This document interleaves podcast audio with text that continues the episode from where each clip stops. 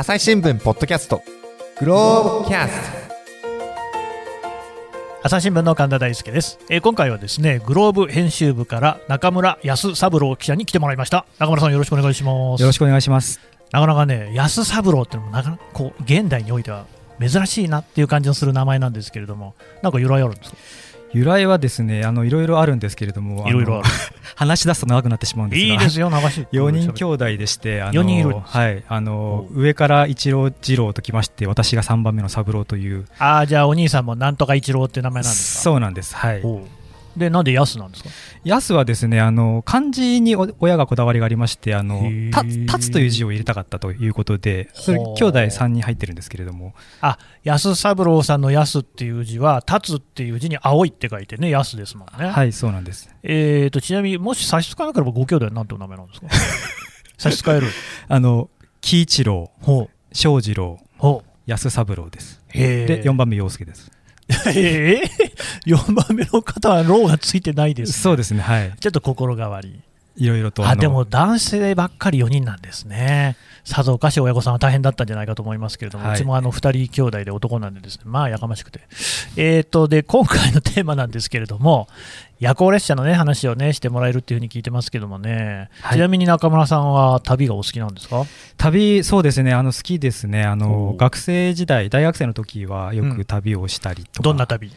えーちょっとあの1年間だけですけど留学をしていたのでその期間あのオランダにあの、えー、いいですね。留学する機会がありましてそこでちょっとあの周辺を旅したりをしてました。はい。じゃあヨーロッパの国々なんかを、そうですね、えちなみはいに中村さんはおいくつですか？今44歳です。留学されていたのっていうともう20年ぐらい前。そうですね。大学3年の時ですね。なるほど。はい。でね、えー、と当時も旅されたっていうことですけれども夜行列車なんてのは当時ありました？えーあったと思うんですがあのあったはずなんですけれども、うん。当時は乗ったことはありませんでした。あそうですか、はい。じゃあその昼間に移動してる感じ。そうですね。はい。なるほどね、えーで今回はでもその夜行列車に乗りに行ったって話なんですよね、はい。なんでですか？あのですねあのー今ヨーロッパの方であのー夜行列車が次々と復活する動きが出ているということで。復活っていうことは昔はあったんだけれどももうなくなってたってことですかね。そうなんですよね。あのここ数年あのいろいろ採算面とか、まあ、あの利用客が減っているとかいろんな、まあ、課題がうん。あありましてあの姿を消していったという流れだったんですけれどもここに来て、あの方向方針転換といいますかあうん。の増やして復活する動きが出ています。あの夜行列車っていうのはね、かつて日本でもね、ブルートレインなんて言って、もう各地にね、走ってたわけですけれども、だいぶなくなっちゃって、もうほとんどないんですかね。はい、あの今回あの取材したフランスでは、えー今年の5月にその復活の第1弾があー生まれるまで直前まででいうともう2本しかなかったと。路線的には2本しかなかったという状況だったそうです。なるほどね、フランス、まあ、あの六角形のね、結構大きい国ですけれども、昔はいっぱい走ってたのが、もう2つになっちゃったと。はい、けれども、それが復活。はい。おー。その復活したのに乗ってきたんですか？そうなんです。あの今年の5月にですねあのパリとあの南フランスのニースを結ぶ路線が、あの復活したんですけれどもその、えー夜行列車に実際に乗ってきました。あのニースってのはフランスのどの辺にあるんですか？えー、とずっと一番南のですね地中海に面したところですね、あの南仏のあのバカンスなんかであの 有名な、はい、まあ、どっちかというとイタリアに近いところですよね。そうですよね。うん。でパリはフランスの中でもまあまあ北の方にあるんですよね。はい。だから、あのまあ、それなりの距離になるんでしょうけれども、えー、とその列車で行くとどれぐらいの時間かかるんですか？えー、と夜行列車で行くと、えー約13時間うん。です。かなりかかりますね、はい。飛行機で行った方が早いのでは、そうなんです。あの飛行機で行っちゃうと1時間半ぐらいで着きません 全然そっちの方が便利じゃないかなっていう気がするんですけど、なんでそれが復活したんですかね？はいあの背景にはですねあの地球温暖化への対策という、えーのがあります。うん。えーこれはあのフランスだけではなくてですね欧州全体であの夜行列車、まあ、列車を含めた夜行列車を見直そうという動きがある中の動きあの一つです。なるほど、えーとねまあ、温暖化の問題でいうと、皆さんもよく知っているだろう、グレタ・トゥンベリさんなんかはね、飛行機に乗るっていうことのこう害悪を訴えていて、フライトシェームとかね、言うんですけれども、そういった流れの中で、やっぱり鉄道いいじゃないかと、クリーンエネルギーだねみたいな感じの動きっていうのが、とりわけヨーロッパでは強いってことですか？そうですね、あの非常にあの強いと感じました。うん、えー鉄道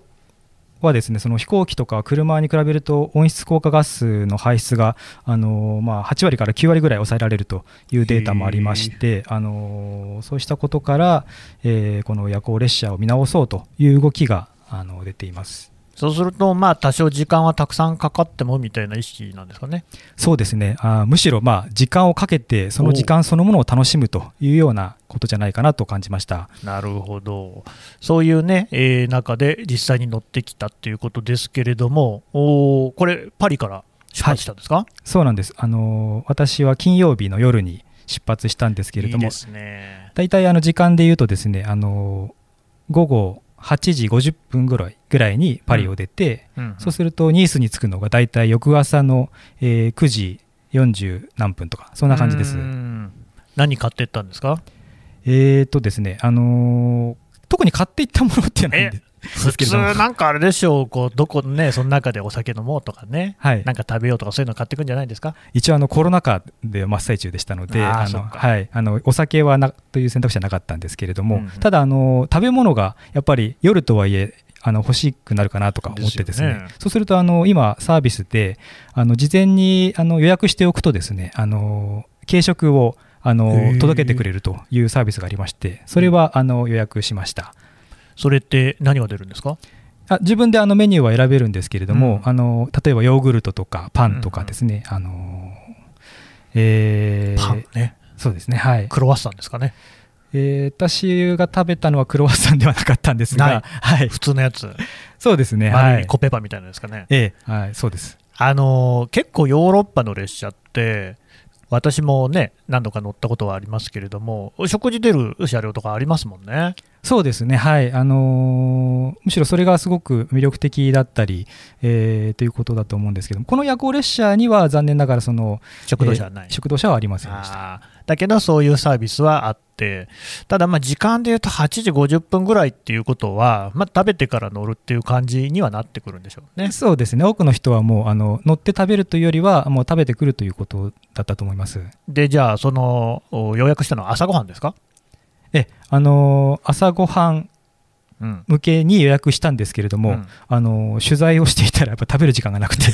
結局何一口も食べられずあの降りた後に食べましたけども、うん、まあ、この辺がねやっぱりこうねのんびりと旅を楽しむっていうことがしたいんだけれども取材もしなきゃいけないということなんでしょうがじゃあその取材についてね聞こうと思いますけれども、はい、やっぱりこうあれですか、えー、まずそもそもその列車について聞きましょうかね、どういう列車なんですか、見てくれとかですね、中身とか。見てくれはですね、うん、あのー、まあ、あの普通の、あの 外観はあの列車なんですけれども、はいはい、なんかまあ感じたのは中に入るとですねあの結構狭いんですよね。そのまあ、夜行列車で、まあ、遠いところまで行くので結構荷物大きな荷物を抱えている人も多いんですけれどもあの廊下もすごく狭くてですねあの自分の客室までたどり着くまでにあの廊下を通っていかなきゃいけないんですが、全然そのすれ違えないぐらいあの狭いっていう、そんなのをすごく感じました。あのヨーロッパ走ってる列車だとよくあるコンパートメントなんていうのにね分かれてるタイプなんでしょうね。そうですね、はい、フランスの鉄道っていうとやっぱりこう日本の皆さんもねパッとこう思いつくのは TGV とかだと思いますけれども、ああいうこうすごい超高速列車っていう感じの佇まいではなかった。そうですね、はい。あまあ、外観は分からないんですけれども、うん、あのパッと見た感じだけ機関車が引っ張る感じですかね。そうですね、はい。なるほど、えー、はい、外目としては別にそんなに目を引く感じないんだけれども、中に入りますと、どうなってるんですか、ベッドがあるんですか、はい、客室が分かれてまして、うん、あのまあ、あの1棟と2棟という形で分かれているんですけれども、うんうん、あの私が乗った2棟では定員が6名なので、うん、あの3段ベッドっていうんでしょうかね。あの3段ベッドが2つあって、あの6人がそれぞれに乗るという形で。えもう最初からベッドがこうなんか展開されてる感じ？そうですね。あのなんていうんでしょうか、その壁に張り付いて、それをあの下ろすっていうような、あのバッタンみたいな、はい、あの構造になっているんですけれどももうすでにあのなんだあのベッド自体は降りた状態でした。うん。はい。で、えーじゃあもうあれですね、そこに乗るっていうことは、ちなみに中村さんはその3段のうち上段、中段、下段、どこだったんですか？はい、私はあの一番上あら、だったんですね。はい、それはもう自分でそこを選んだ？いや、えっとですね、勝手にそうなった。えーっと、予約して、うん。えーすみません、ちょっと記憶が 曖昧なんですが、あのベッドの位置まではあの予約した記憶はないので、多分位置までは選べなかったんじゃないかなと思うんですが、うん。はい、あ思い出しました。あの部屋あの、客室はあらかじめ決まってるんですけれども、どこに、えー寝るかっていうのは決まってなかったんじゃないかなと。で、私の場合は、あの4人、私含めて、えーっと4人同室だったんですけれども、あの同室だったご家族が3人だったので で私も取材であちこち回ってる間に、はい。もうすでにあの全部ベッドが埋まっていて残っていたのがそこだけだったというあー、そうかそうか、別にそのチケットでこはい。こだよっていうことががっちり指定してるわけじゃなかったんですかね。そうですねはい、うん。えーでもなんか同じ客室で3人は家族って若干の気まずさがありますよね。そうなんですよね。あの、まあ、気にしない人は気にしないとは思うんですけれども、あの多分、まあ、全く知らない人とその狭い客室の中であの夜ずっと一緒という状況にはなります。なんか僕がここにいなかったら3人は家族でゆっくり羽を伸ばせたのではなんて思っちゃいますよね。そうですね。あの あの家族だけの部屋だったら多分すごくくつろぐねいけると思うんですけれども、でもそれはしょうがないですよね。はい。ただ本来は6人満帆にすれば乗れるところに4人しかいなかったっていうことですね。はい、あの、うん。コロナのこ関係で多分人人を減らしていたということだったと思いもます。しそれ選べるとしたら中村さん、どこで寝たかったですか？一番、えまあ、あの楽だったのは下の段かなとは思うんですけれどもあっていうのはですね。やっぱりその一番上の段だとそのはしごを使って登らなきゃいけないんですね。そうすると例えば夜とかあの外に一うんうん。回トイレ例えばトイレに出てまた入るときにまたガタガタと音を立てながら 登るのが、うん。まあ、気が引けるというかですね、はい、か相当気を使うので、ね。はい、そういうのはね。あのなんかカーテン敷いたりとかできるようになってるんですか、それは？いや全然カーテンとかありませんでした。はあーそうするとやっぱり自分一人でね、外に出るからといってこう、例えば携帯をね、えー懐中電灯代わりにして明るくするっていうのもや若干気が引けるし、い、はい、けど見えなくて足踏み外したら大変だしみたいな、そうなんですよね。スペースは結構ちゃんとありました？これもなかなかせ狭くてですね。特にあの一番上のあの段はそのなんていうんでしょうか。そのあぐら例えばあぐらかいて、うん。あの座ったとしてもちょっと首をまっすぐ伸ばせないぐらいの高さというかですね。あの天井にそうですね。ついてしまう。というような。で、うん。私もその荷物を全部持ちながらあの列車に乗ったものですからそのスーツケースとかですね。なんかもろもろ大きな荷物がある中で。でそうすると荷物を置いたりなんなりしてるとすごく、まあ、狭いと。あじゃあスーツケースを置く場所ってのは特に用意はされてない、そうですね、あのーあるのかもしれないけど、うん。気づかなかった。ええあの 例えば一番下のベッドの人だと、多分そのベッドの下に置いたりとか、うんうん。まあ、スペース自体はあると思うんですけれども、うんはい、これはね、まあでも、その車両によっても違うでしょうし、例えば日本の場合でもですね、そのシングル個室みたいなのもあったりするんですが、それは料金が高かったりね、多分一等車だとね、その列車の場合でも、またちょっと設備も違うんでしょうね。そうですね、あのー一等車はその4人のあの定員だったので、まあ、かなりあのゆったりと定、員が4人。はい、うんうん乗れると思います。なるほど。はい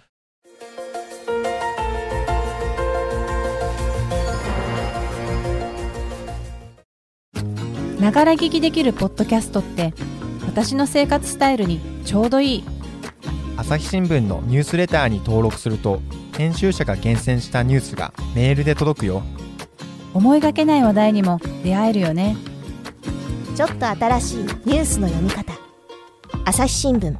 で、その取材をしたっていうことは、やっぱり、あれですか、なんで夜行列車に乗ってるんですか？なんていうのを皆さんに聞いて回った？そうなんですよね。あの冒頭でお話ありましたように、まあ、飛行機で行くとまあ1時間半ぐらいで着いちゃうところを、なぜわざわざ夜行列車を選んだんでしょうかっていうところで、うん。あのその理由をですね聞いて回りたいなと思ってあの乗った後にいろんな客室を訪ねてはあのなんで夜行列車に乗ったんですかっていうことを聞いて回ってきました。どんな声がありました？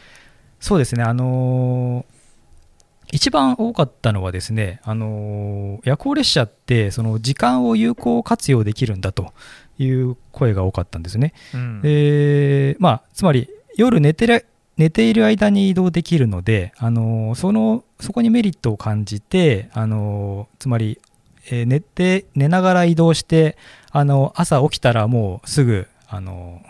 旅行をつ始められると、はいはいはいはい。そういったところにあーをあの理由として挙げている人が多かったですね。まあ、うん中にはその今日、まあ、金曜日の夜だったので、一日仕事をした後にですね、そのままあのこの列車に乗って、これからあの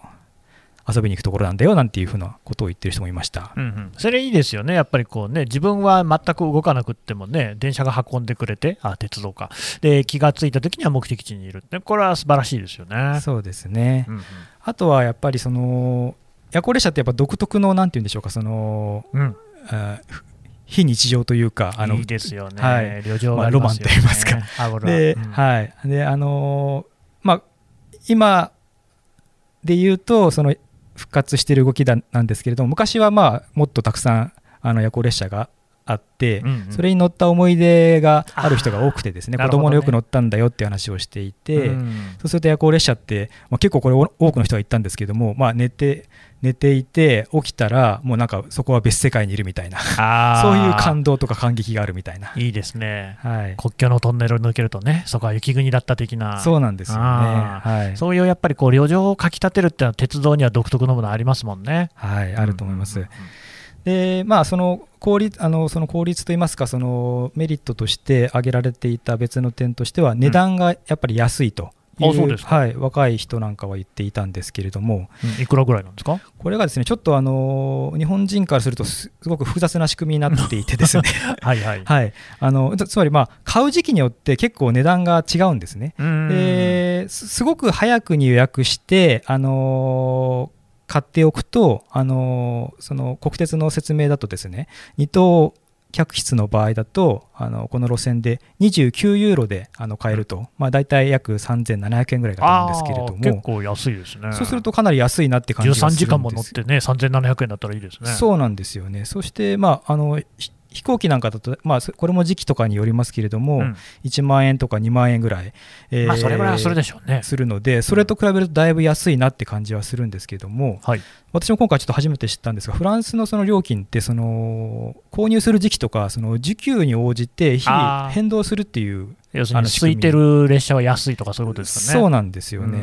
んで、私もなので、あのこの乗る25日ぐらい前に購入したんですけれ結構ども、前じゃないですか。はい、結構前かなと思っていたんですが、そのこの時に買える料金としては、160ユーロなので、あれ？約2万5000円とあれ？え、全然違う2等なのに、なんか随分高いような気が。高いなと思って、逆に飛行機より高いじゃないかってい高いうね。状況だったんですけれども、うんまああのまあ、金曜日っていうこともあったり、あちょっとちょうど時期的にあのむフランスのなんていうんでしょうか、その連休みたいなのとそうか、ぶっ。たっていうこともあるようなんですけれども、まあ、それにしてもちょっと高いなっていう印象は受けました。だけど、まあ、フランンスの人ってはそのすごくその休日を大事にしてもうあらかじめうん。かなり前からもうこの日は休むんだっていうような予定を立てる人が多いっていう話を聞きまして、まあ、そういうふうなあの考え方でいくと、まあ、結構前からもう例えば何ヶ月も前からあのこの日はあの夜行列車乗るんだみたいな形で購入しておけば、まあ、安く買うこともできるのかなと。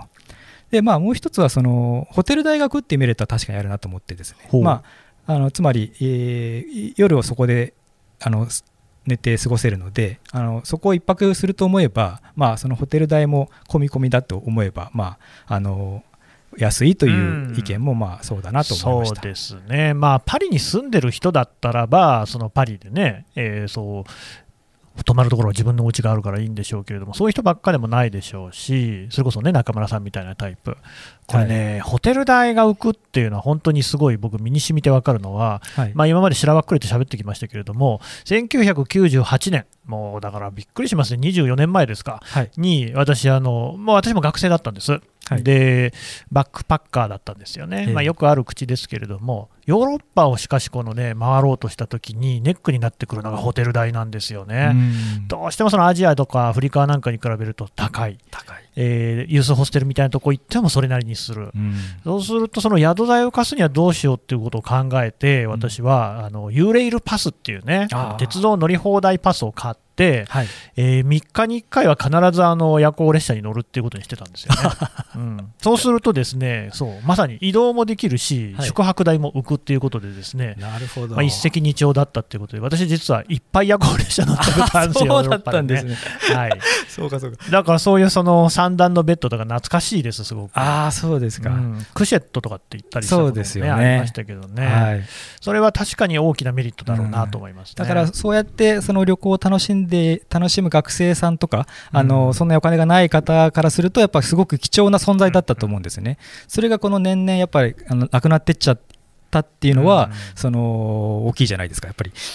そうなんですよね。で、やっぱり採算が合わないっていうようなね、話、よく聞くわけですよ。なんだろうけれども、ここで復権してきたののこう後押しになっているのが環境問題に対する意識の高まりっていうことなんですが、その辺もやっぱり社内では取材をされたんでしょうか？そうなんです。あのーまああのーそういう環境問題が背景にあるというふうに聞いていたので、うん。あのーまあ、理由をいろいろ聞きながらですねさっきもあの聞いたような話も聞いたんですけども最後に必ず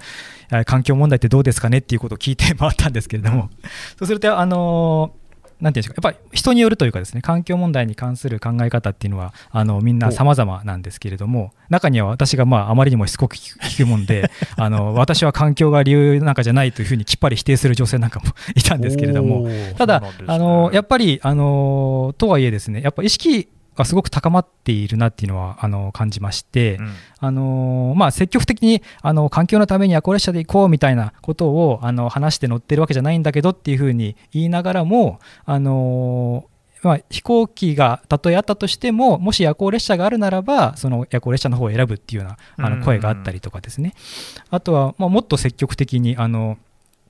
なんだ環境のことを考えている方っていうのもいたんですね。うんでそれが実はその私と同じあの客室のご家族だったんですけれども、3人の。はいあのたまたまあの巡り会えたというかすごくラッキーだったんですが、うんああの40代のご夫婦と、まあ、19歳の娘さんという構成のご家族で、お話聞くとですね、まあ、3年ほど前からあの気候変動っていうのは意識するようになったという話で、まあ、あの19歳の娘さんはやっぱりさっきお話あったようなそのグレタさんですねグレタさんの運動とか、まあ、あのそれをきっかけとした欧州であうん。の広がった気候変動に対するデモの活動なんかがあの大きなきっかけとなってあの日々生活する上でもそのゴミの問題ですとかあの例えば肉の消費量のことなんかを考えるようになったという話をされていて、うんうん。まあ、ご家族の中でもですねその例えばあの、まあ、干ばつとかその洪水とか自然火災とか日々、まあ、頻繁にそのニュースになるようになってきているということで、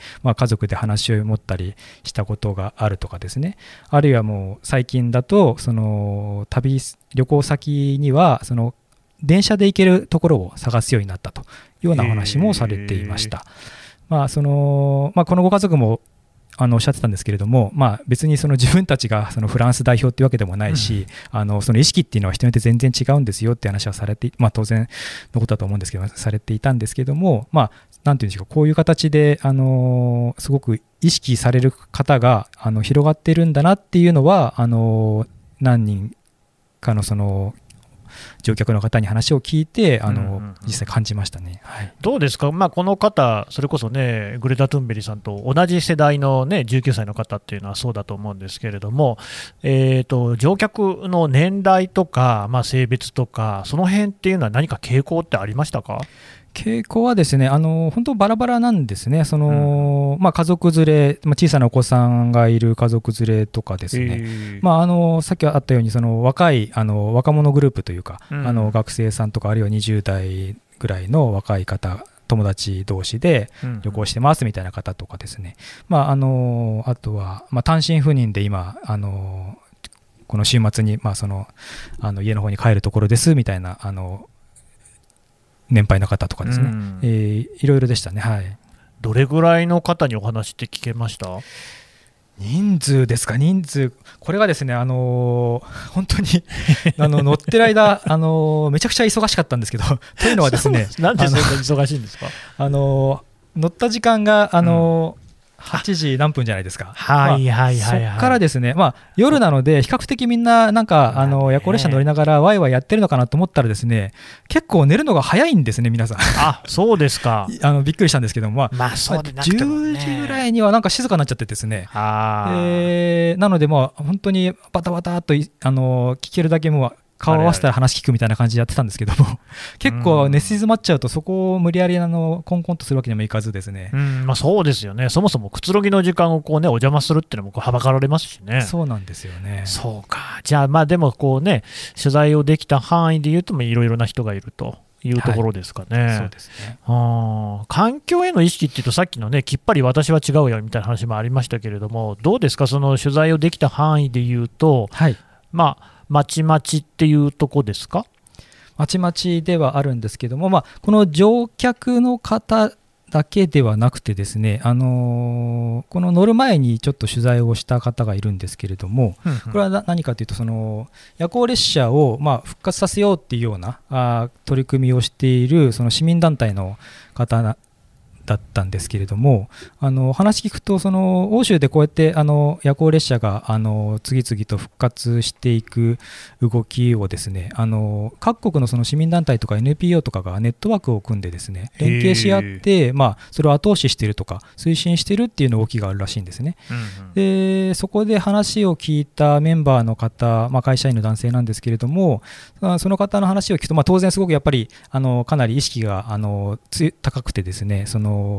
なんでこういう活動をしているのかって話を聞くとですねそのあ決してそのなんか夜行列車がいいっていうようなノスタルジーだけでその復活を訴えているわけじゃないんだとか言ってですね、うんうん。まあ、その地球温暖化に対して何かをしなければならないということを強調されていて、まあ、自分たちができる最もあの簡単な解決策の一つ。つまりまあ夜行列車を選択するっていうことをすればあのそれで少しでもあの温暖化にの対策につながるということであの取り組まれていると。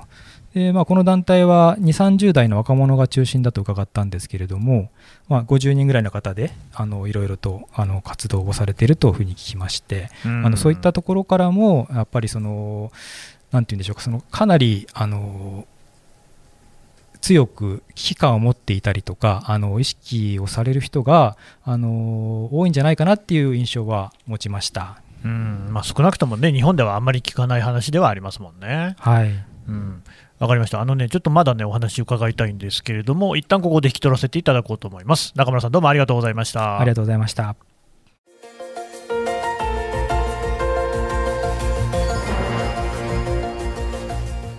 はい、えーグローブ編集部中村康三郎記者にお話を伺ってきました。さてね、中村さん、そもそもグローブとは何ぞやというところをちょっと教えてもらえますか？はい、えー、とグローブはですね、あのー